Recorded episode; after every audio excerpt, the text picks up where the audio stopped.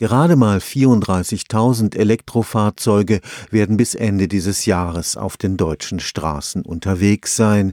Bei über 60 Millionen Kraftfahrzeugen mit Verbrennungsmotor eine verschwindend geringe Zahl.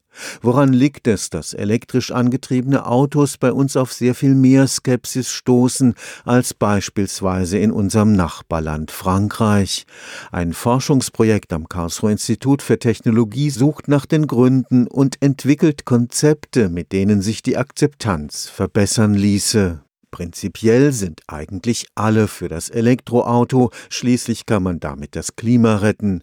Wenn es dann aber um die Alltagstauglichkeit geht, schrecken viele vor einem Kauf zurück. Aspekte wie die Ladezeiten, aber auch die Reichweite, wenn man sich seit mehreren Jahren an Reichweiten von 600, 700 Kilometern und Tankzeiten von drei Minuten gewöhnt hat, ist es natürlich eine große Umstellung, wenn man jetzt im Bereich E-Mobilität unterwegs ist. Seit zwei Jahren leitet der Wirtschaftsingenieur Nikolaus Reis eine Forschungsgruppe, die sich mit der der Entwicklung von Produkten beschäftigt, die möglichst genau den Käufererwartungen entsprechen.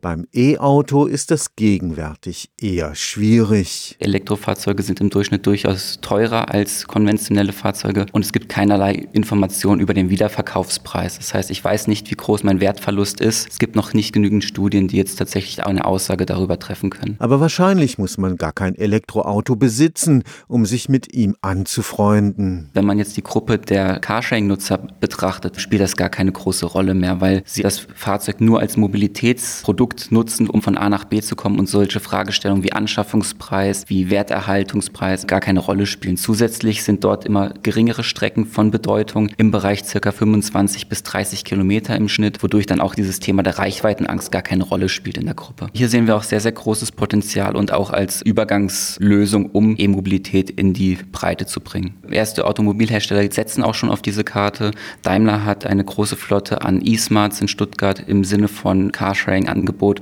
und erhofft dadurch dann auch entsprechend diese Technologie an den Anwender zu bringen, wodurch dann auch eine Akzeptanz gesteigert wird. Stefan Fuchs, Karlsruher Institut für Technologie